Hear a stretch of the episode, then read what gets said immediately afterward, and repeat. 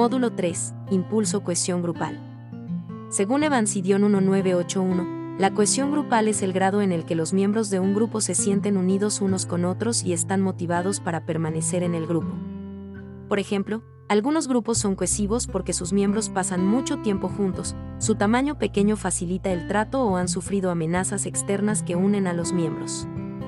La cohesión es importante porque se ha descubierto que se relaciona con la productividad del grupo. Para llegar a la cohesión grupal, el grupo ha pasado por diversas etapas para llegar a ser un equipo y lograr la cohesión.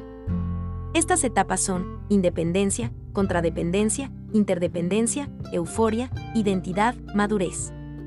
Esta última etapa genera conciencia colectiva, que podemos también definir como cohesión grupal. Fuentes 2008 considera que la cohesión debe ser entendida como una emergencia de la propia dinámica grupal, como un fenómeno complejo, plurideterminado, consustancial a la propia existencia del grupo. Este producto grupal es una expresión singular de la integración afectiva, valorativa y conductual que alcance la membresía al interno del grupo, p. 122. En los estudios se revela constantemente que la relación entre cohesión y productividad depende de las normas de desempeño establecidas por el grupo. Si son elevadas, por ejemplo, producción intensa, calidad, cooperación con personas ajenas al grupo, un grupo cohesionado será más productivo que uno que no lo está. Pero si hay mucha cohesión y las normas de desempeño son bajas, la productividad será escasa. Si la cohesión es poca y las normas de desempeño elevadas, la productividad aumenta, pero menos que en la situación de cohesión y normas elevadas. Cuando la cohesión y las normas son bajas, la productividad es de moderada a escasa. Por consiguiente, es fundamental, como líder, fomentar la cohesión grupal de forma adecuada, para ello podemos hacer uso de estrategias y sobre todo establecer equipos colaborativos y competitivos. Factores de cohesión. Para lograr la cohesión grupal, hay ciertos factores que implicarán en ella, el líder debe conocer estos y gestionarlos de forma adecuada. A continuación, mencionamos algunos de estos factores. Composición del grupo, se debe seleccionar a personas colaboradoras que sepan trabajar en grupo. Una sola persona conflictiva puede enturbiar el ambiente de trabajo. Actitudes similares normalmente implica que la gente disfruta estando en compañía de sus compañeros, compartiendo algunas actitudes comunes. Objetivos del equipo. Si la tarea asignada es un trabajo interesante, exigente y motivador, es más fácil que los miembros se involucren en él. Tiempo que pasan juntos, es conveniente ofrecer la oportunidad de buscar ideas e intereses en común. Aislamiento puede producir la sensación de que el grupo es especial. Amenazas refuerza la importancia de la interdependencia y puede ayudar a que el grupo sea más sólido, aunque no siempre tienen este efecto. Tamaño los grupos pequeños están más unidos que los más grandes, en parte porque sus miembros interactúan más los unos con los otros. Carisma del líder, la cohesión no surge de forma espontánea, sino que hay que estimularla, y esto es función del líder. Ambiente de trabajo, los ambientes más productivos son los que resultan agradables, de respeto y en los que se fomenta la participación y la comunicación. Requisitos estrictos para entrar. Si hay que superar una serie de barreras a la hora de entrar en el grupo, se refuerza la identificación con el mismo. Recompensas. Los incentivos basados en el rendimiento del grupo más que en el de los individuos generan una perspectiva cooperativa y centrada en el grupo. ¿Qué puede hacerse para fomentar la cohesión de los grupos? Según Gibson, J. Ivancevich, J. y Donnelly, J. 1994, puede intentar alguna de las siguientes sugerencias. Reducir el grupo.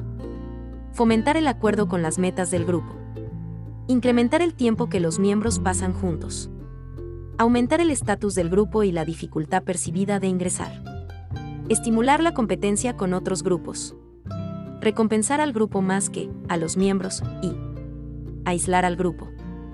En este sentido, al momento de fomentar la cohesión grupal, se debe tener en cuenta que un equipo consiste en unir y coordinar gente con aptitudes distintas para llevar a cabo una tarea con eficacia. Lo importante es que cada miembro comprenda perfectamente cómo contribuye cada uno a los esfuerzos del equipo en conjunto y, para ello, es necesario que haya una buena comunicación.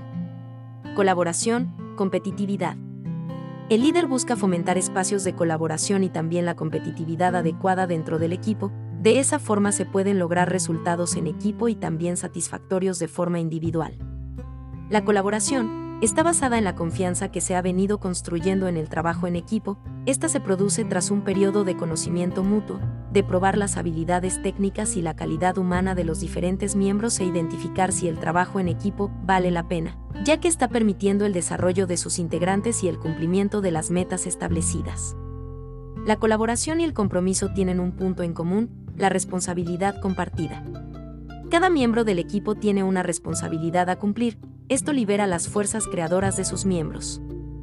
La persona encargada del proceso se verá motivada no solo porque se le reconozca responsable de este, sino porque participa de un espíritu colectivo caracterizado por el esfuerzo y el orgullo de sentirse parte del equipo.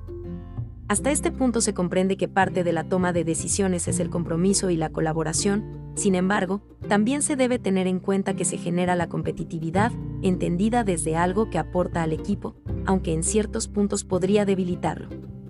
Las metas sean competitivas, cooperativas o colaborativas es algo que influye mucho en las actividades hacia la meta y en las relaciones entre los miembros de un equipo. Por ejemplo, en un equipo de fútbol existen actitudes tanto de colaboración como de competencia, los futbolistas deben trabajar de manera conjunta para meter goles, realizan estrategias para vencer al contrincante, sin embargo, al interior del equipo puede llegar a surgir cierta competencia por llegar a ser el mejor jugador o dar origen a envidias y conflictos internos. Este tipo de actitudes en ocasiones pueden poner en peligro el desempeño del equipo. De 1949 explicó que, Situación cooperativa barra diagonal colaborativa. Meta del grupo igual a homogénea. I. I.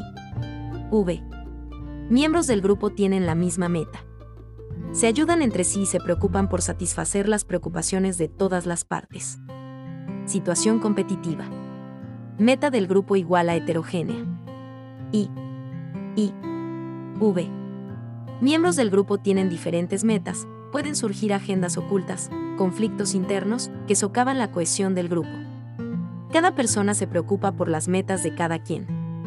En conclusión, debemos favorecer que se genera una situación cooperativa barra diagonal colaborativa, que existan metas homogéneas. Para favorecerlo según Cruz, tener en cuenta. Compartir una visión común. Hablar el mismo lenguaje, ser honestos y claros. Tener compromiso y confianza tener respeto por la diversidad de opiniones, tener diferentes roles y responsabilidades bien definidos, generar vínculos grupales. Existe una cantidad de personas que prefieren el trabajo autónomo a el trabajo en equipo, como mencionábamos, es importante reconocer que en ocasiones necesitamos de otros para alcanzar nuestros objetivos. El preferir realizar las actividades de forma autónoma e incluso autosuficiente podría llevar a incurrir en ciertos errores que no son visibles del todo para la persona que ejecuta el proyecto, la visión y el aporte de alguien más puede permitir tener un panorama de mayor amplitud sobre el proyecto que tenemos en marcha. El trabajo en equipo implica generar vínculos entre los miembros, si se desarrolla estos vínculos de manera óptima, se consigue en esencia el desarrollo de la responsabilidad individual y grupal se propone algunos componentes que el líder debe fomentar para conseguir vínculos grupales efectivos. Ambiente de trabajo, se debe procurar crear un ambiente que motive el desempeño de cada uno de los integrantes, un espacio en el que se promueva la creatividad, la confianza, el riesgo, sin juzgar los desaciertos y ofrecer soluciones frente a los obstáculos. Sentirnos cómodos es clave para alcanzar los objetivos. Comunicación eficaz, se fomenta la comunicación directa, aclarando las formas y procesos desde un principio, y animando a los miembros a participar, intentando eliminar la intimidación y buscando la claridad. Es muy importante en todo momento que se haya producido un trabajo de autoconocimiento y aumento en el nivel de autoestima. División adecuada del trabajo, cada integrante del equipo desempeñará unas funciones acordes con sus habilidades y competencias que se verán completadas por los demás componentes del equipo. Se divide para compartir, para aprender y aportar todo lo posible al equipo. Compromiso, se debe tener una visión compartida con la que los miembros del equipo se sientan identificados, de esta forma el compromiso con los objetivos es mayor, ya que, los consideran también como parte de su propio desarrollo. La responsabilidad es la forma en la que se genera la esencia de la vinculación del grupo. Para esto es necesario establecer de manera clara y concisa las responsabilidades que se darán en el equipo, tanto de manera individual como grupal pero aumenta considerablemente la responsabilidad del equipo como bloque, disminuyendo la de cada uno de sus miembros, ya que los resultados tanto positivos como negativos son considerados en conjunto.